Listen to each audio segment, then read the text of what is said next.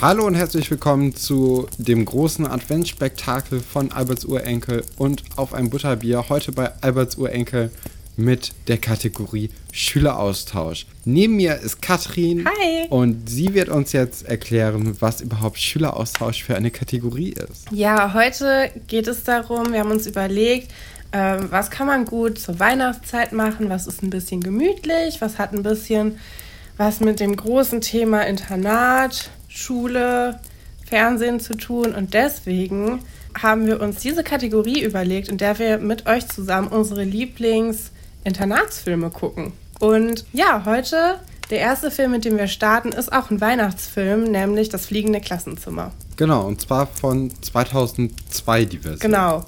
Wir wissen, es gibt Leute, die mögen die alte Version lieber, aber das ist die Version, mit der wir aufgewachsen sind und die wir sehr oft geguckt haben. Da hatten wir auch die DVD von. Ja, das ist uns einfach eine Herzensangelegenheit. Du hast den Film heute geguckt, ne? Wie, wie ist dein Eindruck? Ja. Also den jetzt nochmal gesehen zu haben nach so vielen Jahren. Also ich muss ja auch sagen, dass ich den wahrscheinlich jedes Jahr zu Weihnachten einmal gucke. Also letztes Jahr habe ich den auch geguckt.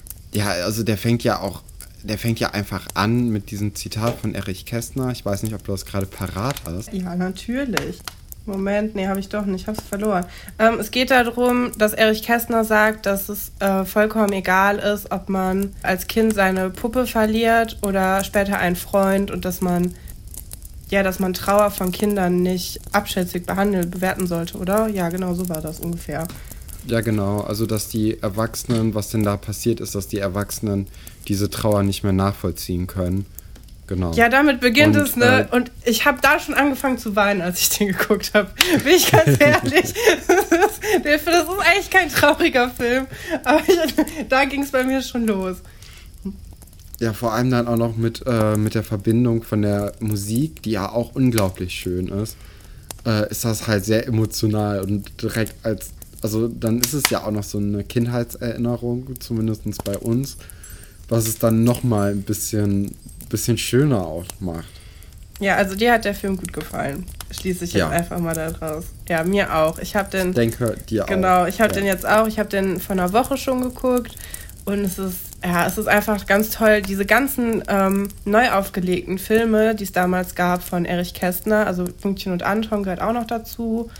Ähm, und noch ein dritter Film. Was ist denn der dritte Film? Ähm, Ich weiß es gerade nicht. Emi und die Detektive. ja, aber den meine ich eigentlich nicht. Ja, ist ja egal. Also ist ja auf jeden Fall, also die beiden Filme sind auf jeden Fall äh, zwei sehr große Lieblingskinderfilme von mir. Ähm, sollen wir die Geschichte einmal kurz zusammenfassen? Ich würde schon sagen. Also es gibt einmal Jonathan. Jonathan kommt auf eine neue Schule in Leipzig, auf ein Internat. Und dort ist er dann mit den Kindern Kreuzkamp, Mats, Martin und Uli zusammen in einem Zimmer. Das ist das Internat vom berühmten Thomanerchor. Und die nehmen den dann auch so erstmal auf und kommen auch direkt eigentlich gut miteinander klar. Dann gibt es immer mal wieder so ein paar, ja, ähm, paar Streitereien mit den Externen, weil es einfach, ich glaube, ich habe das Gefühl, immer wenn es ein Internat gibt, dann muss es auch Streit mit den äh, Dorfkindern quasi geben. In dem Das kennen wir ja auch gut aus das Einstellen. Ja, in dem Originalbuch sind das übrigens die Realschüler. Das wird dann ja genau. Also ich habe heute auch den Film von 54, glaube ich, ist es, äh, geguckt und da waren es auch die Realschüler. Ja, das ist ja bei Schloss Einstein eigentlich auch so. Haben wir irgendwann rausgefunden, dass die Dorfkinder alle auf die Realschule gehen. Ja, stimmt. Und dann gibt es halt diesen, diesen Streit. Außerdem haben die äh, Internatskinder um Jonathan auch noch so ein Geheimversteck, den Nichtraucherwaggon. Dort wollen sie erstmal den Hund mitbringen, den Jonathan einfach aus dem Flughafen geklaut hat, quasi. Kann man fast schon so sagen, oder? Und das, also diese ganze Hundegeschichte ist auch total süß, weil der Hund hat auch keinen Namen, der wird dann einfach nur Hund genannt. Und in so einer Nacht- und Nebelaktion wollen die den da verstecken und der, ähm, der Dr. Johann Böck, deren Kantor, der ähm, sieht, wie die abhauen durch so ein Loch im Zaun, wo man dann auch schon sieht, was das für ein Kantor ist. Nämlich, dass er das halt weiß, dass, dass es da äh, offene Stellen gibt, in denen die Kinder halt sich unerlaubterweise nachts vom Schulgelände entfernen können und auf gar keinen Fall will, dass das dass es verschlossen wird, weil er das gut findet, dass sie so ein bisschen ihren eigenen Kopf haben. Ja, und als sie dann ja. bei dem Nichtraucherwaggon ankommen, ist da. Ist das dann schon da, wo dann der, der andere Typ kommt? Genau, da kommt auch der Nichtraucher vorbei, der, wie sich dann herausstellt, früher dort auch sein Geheimversteck mit seinen Freunden hatte und dem auch das Grundstück gehört, wo der Waggon draufsteht und auch der Waggon gehört ihm. Und ähm, ja, ab ja, ist ein Erwachsener, ne? Muss man sagen. Genau. Also der ist schon älter. Richtig. Und ab dem Zeitpunkt wohnt er dann halt in diesem Waggon.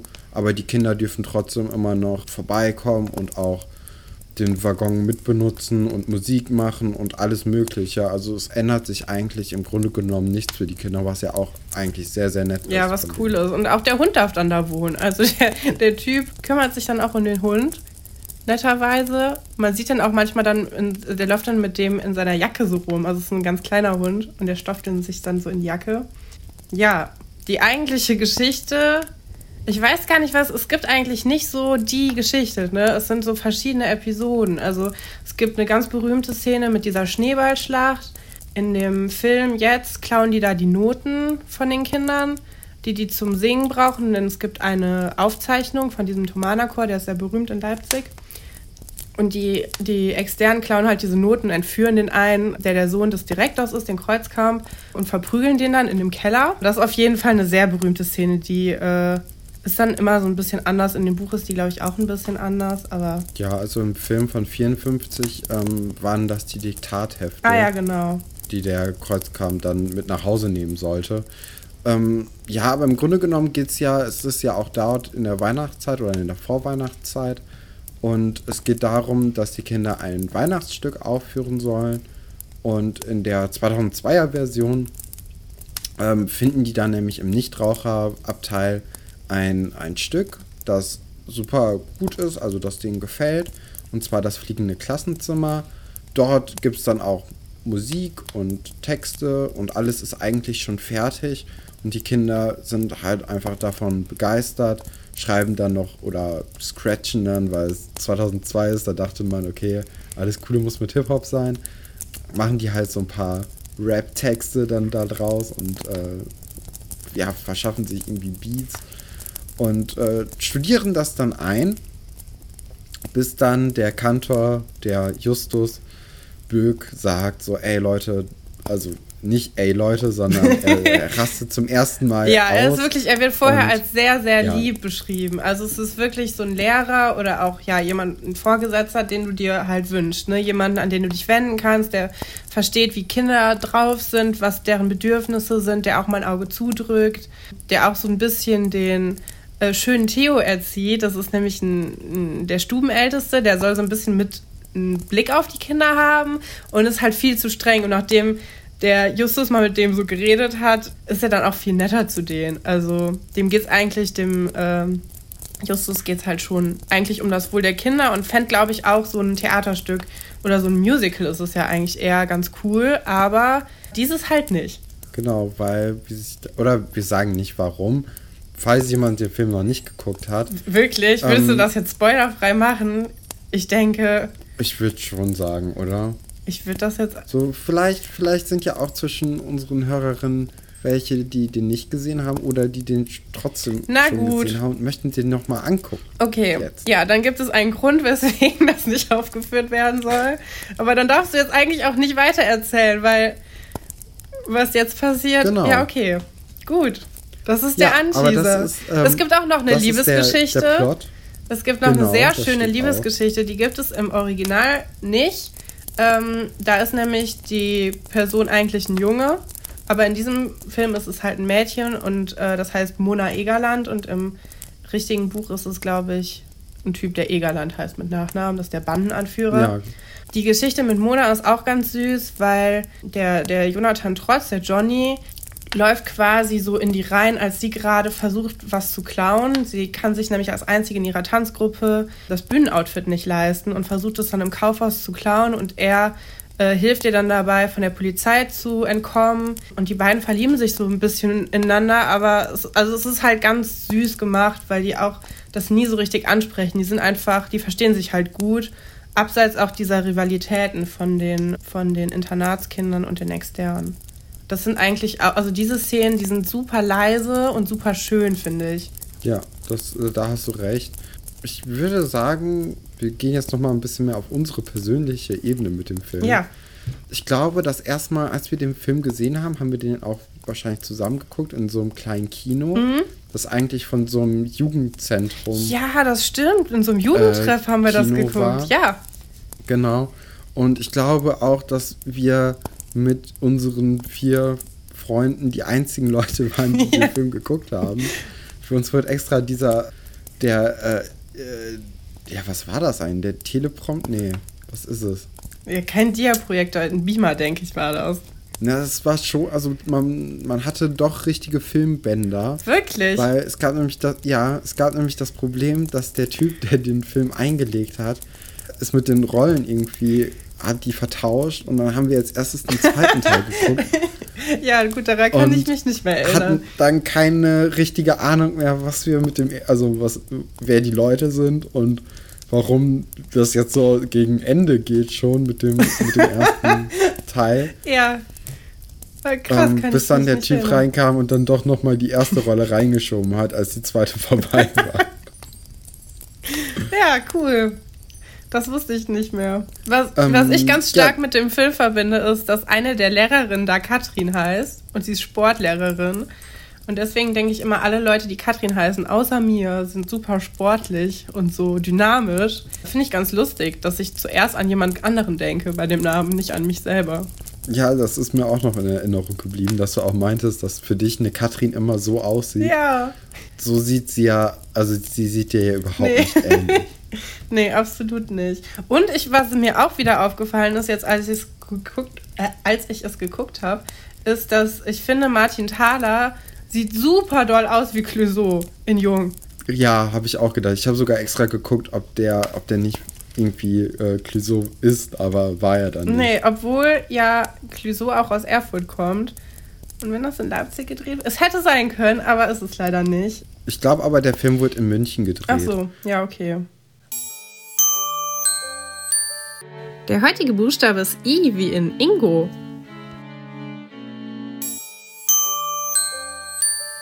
Genau, dann gibt es noch äh, die ganzen Personen natürlich.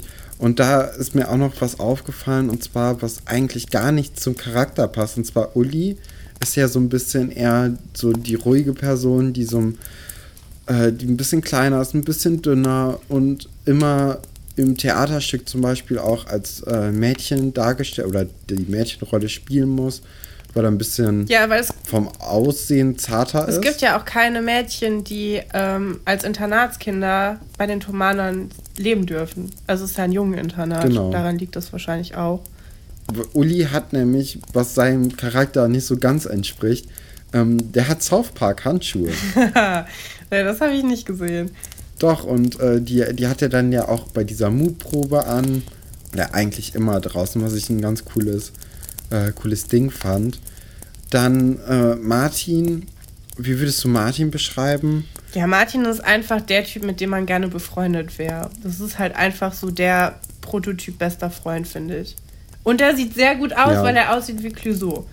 Also, ähm, ich glaube, dass der auch, dass der auch in dem Buch noch äh, mehr beschrieben wird.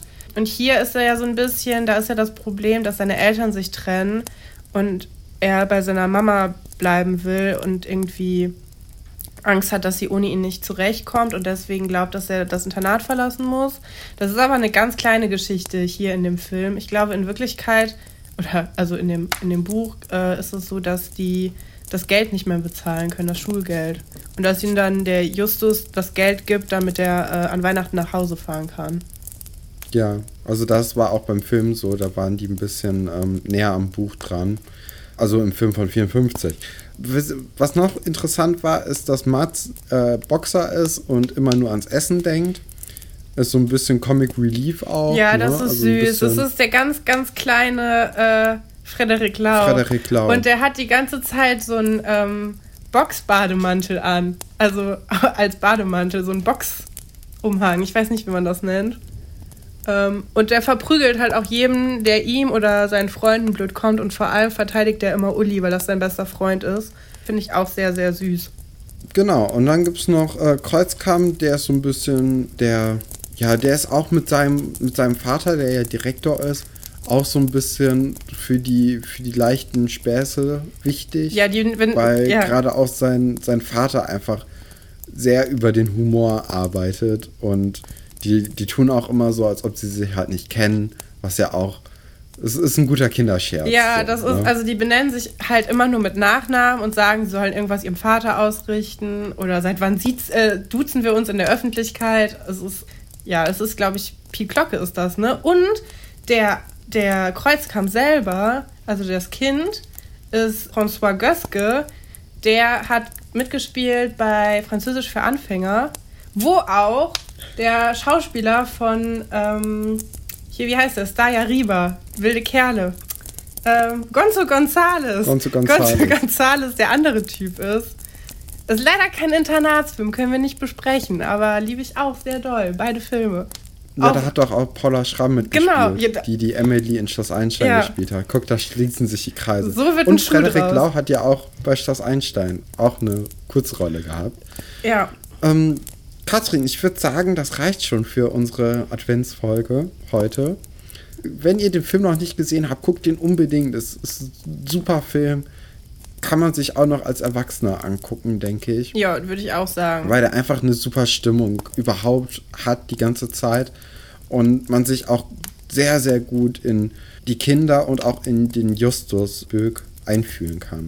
Ja, auch ganz klare Empfehlung von mir. Ich mag auch diese 2002-Version, weil die auch noch so ein bisschen ähm, aktualisiert wurde, eben durch diese Hip-Hop-Sachen, durch so eine DDR-Geschichte, die dann auch mit eingeflochten wird. Ist einfach eine super, super Geschichte. Ich glaube, egal in welcher Version man die guckt oder liest, halt auch. Ja, eine Sache noch, und zwar jo, äh, hier Jonathan kommt ja am Anfang in Leipzig an und fährt dann halt mit dem Zug und ähm, steigt am Leipziger Hauptbahnhof aus. Und der Regionale Express von 2002 ist einfach immer noch im Umlauf. genau dieses Modell. Das ist ein bisschen blöd, dass man jetzt 18 Jahre lang. Also, er, er sieht auch damals schon so aus, wie er heute aussieht, so ein bisschen heruntergekommen. Fand ich noch ein ganz cooles Detail neben den South Park Handschuhen von Uli. Ja, so viel dazu. Genau, dann in zwei Tagen gibt es dann wieder bei uns eine neue Folge. Wenn ihr trotzdem Lust habt auf eine neue Folge morgen, da könnt ihr bei auf ein Butterbier hereingucken. Da wird es dann eine weitere Adventsfolge geben. Bis dahin, tschüss. Tschüss!